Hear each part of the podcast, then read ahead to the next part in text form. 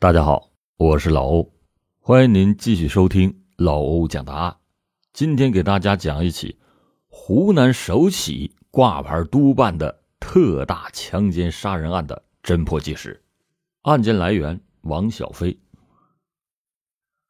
二零零二年二月八日，是农历的腊月二十七，春节的钟声很快就要敲响，人们都正沉浸在一片喜庆之中。然而，浙江来湖南株洲做生意的庞某一家却怎么也没有料到，一场惨绝人寰的灾难就要降临到他的家里。这一天，在外面忙碌了一整天的庞某和他妻子，带着两岁的儿子龙龙和九岁的女儿云云，早早的就睡下了。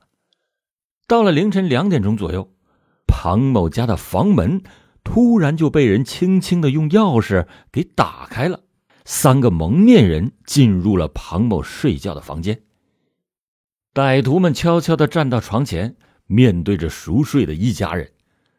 其中一个歹徒从身上抽出来一尺多长的砍刀，用刀背猛地敲了庞某的脑袋一下，一阵剧烈的疼痛使庞某从睡梦中惊醒过来。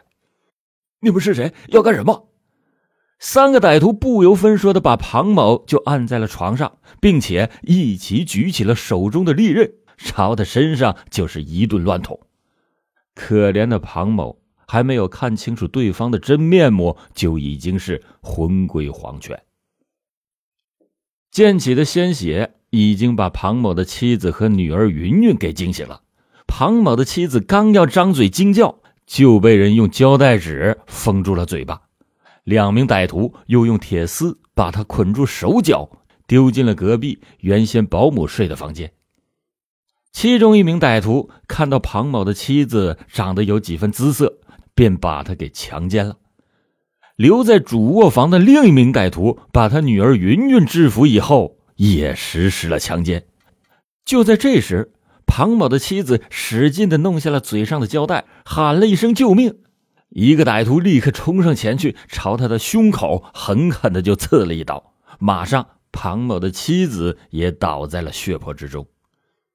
这时候，他的小女儿云云看到一名撕下了脸上蒙面布的歹徒，竟然是他认识的蒋叔叔，于是就叫了一声“蒋叔叔”，而那位蒋叔叔则立刻残忍的把他活活的给刺死。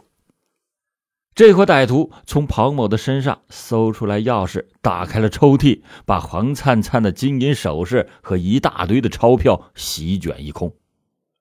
看到站在床上吓得一直在发抖的小龙龙，一名歹徒冲上前去，用手紧紧的捂住了龙龙的嘴巴。两三分钟以后，看到龙龙一动也不动了，估计人已经死去。这时候，三个人才不慌不忙的离开了庞家。苍天有眼，也是小龙龙命不该绝。第二天下午，小龙龙竟然醒了过来。他一会儿摸摸爸爸，一会儿又摸摸妈妈，一会儿又摇摇姐姐，可是谁也没有答应他。他哪里知道，亲人已经永远的离开他了。小龙龙推开了没有关死的防盗门，浑身是血的走到了楼梯口。这时候，赶巧楼上的孙大婶刚买菜回来，经过庞某家门口的时候，发现小龙龙穿着内衣内裤，浑身血迹，哭个不停。孙大婶赶快就把小龙龙抱了过来，问他怎么了。小龙龙一个劲儿的哭着不回答。孙大婶连忙又推了推庞家的铁门，大声的喊着：“庞老板！”也没见到有人应声。这个粗心的孙大婶当时也没有太在意，就把小龙龙抱回了家，还给他洗了个澡，换上自家小孩的衣服，煮了肉汤鸡蛋给龙龙吃了。小龙龙就睡着了。到了晚上九点半，小龙龙醒了过来，大声的要妈妈。孙大婶连忙哄着龙龙，又把他送下楼，但是庞家依然是没有人应声。这才回想起龙龙下午浑身的血迹，孙大婶意识到出事了，于是才立刻的拨打了幺幺零报警。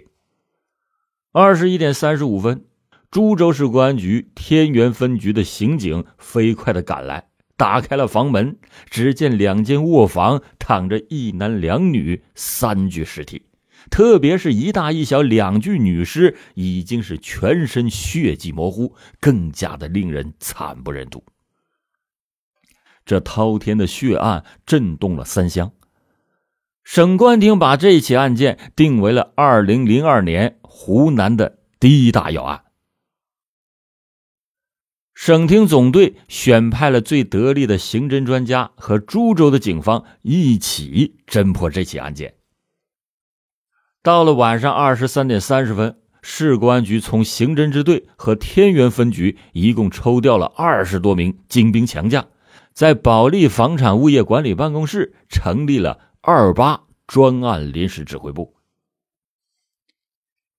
凶手为什么如此残忍的杀害庞某一家？这是仇杀、情杀，还是单纯的谋财？根据警方初步的了解得知，死者庞某现年三十六岁，是浙江温岭人，一九九二年来到株洲做稀有金属生意。发了财以后，是到处的沾花惹草，女友众多。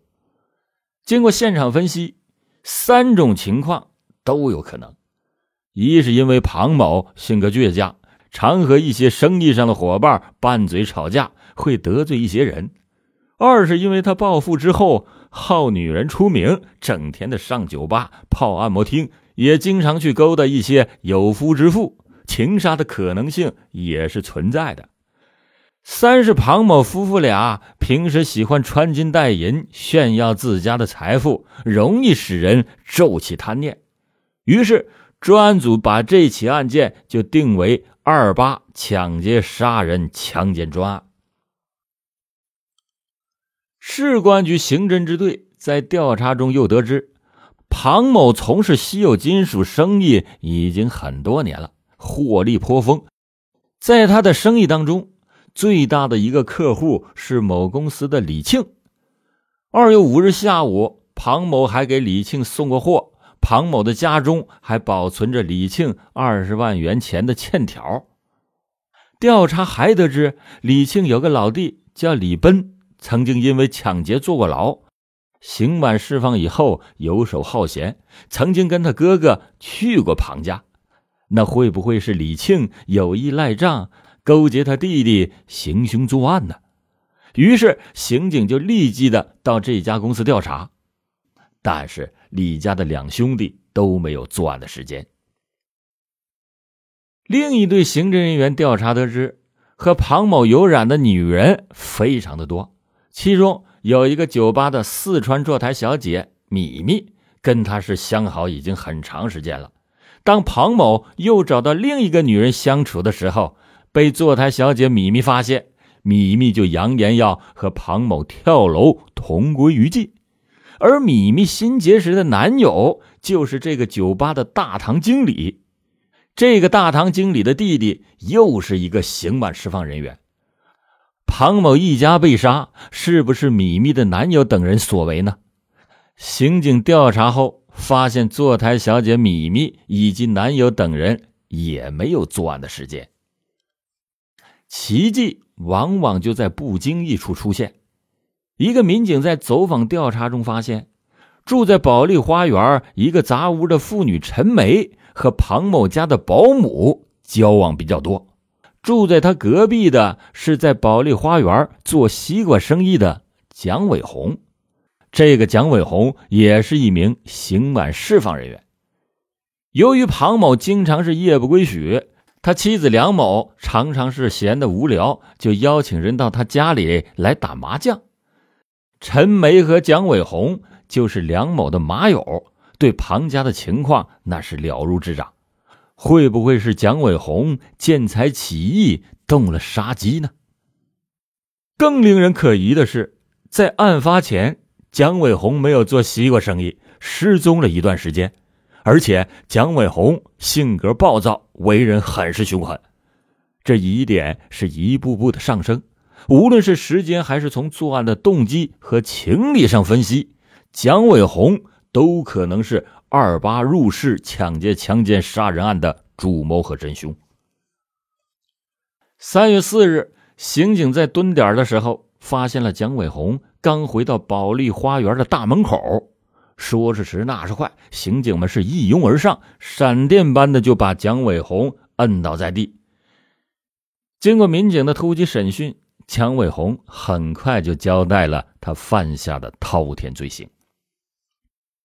原来，去年六月份的一天，庞家的保姆王大妹带着小龙龙到蒋伟红的西瓜摊前玩耍，当时调皮的小龙龙突然跑开了。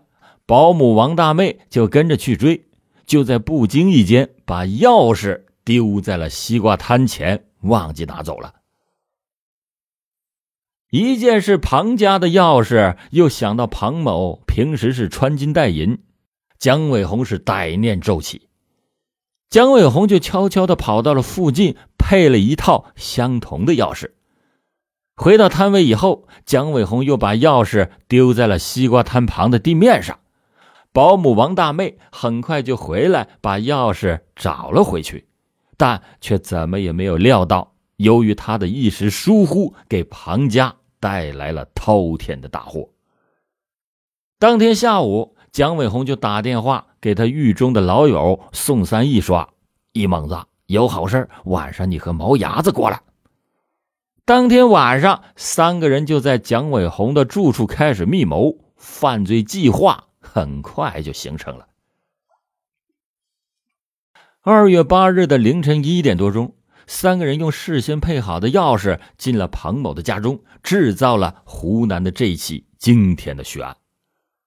根据蒋伟红的交代，刑警们立刻把另一个涉案人员宋三义抓获归案，但是毛牙子张斌伟却闻风而逃。三月十九日，一条极其重要的线索反映到办案刑警耳中：张斌伟已经潜逃到广东的顺德，在一所大学的工地上打工。刑警们立刻南下，湘粤两地的警方联手把化名为刘勇的张斌伟当场抓获。二零零二年七月二十三日，湖南省株洲市中级人民法院。对株洲二八凶杀案作出了一审判决，被告人蒋伟红犯故意杀人罪、强奸罪和盗窃罪，判处死刑，剥夺政治权利终身，并处没收个人财产、罚金两万元。被告人宋三义犯故意杀人罪、抢劫罪、强奸罪、盗窃罪和盗窃枪支罪，判处死刑，并处没收个人财产。被告人张斌伟犯故意杀人罪、抢劫罪、强奸罪、盗窃罪和盗窃枪支罪，判处死刑。好了，感谢您今天收听老欧讲答案。通过今天讲的这起案件，老欧在这里提醒大家，一定不要把家门钥匙随便的存放在家门口的地垫下、花盆里、鞋架里以及消防柜这些地方。外出的时候要注意保管好钥匙。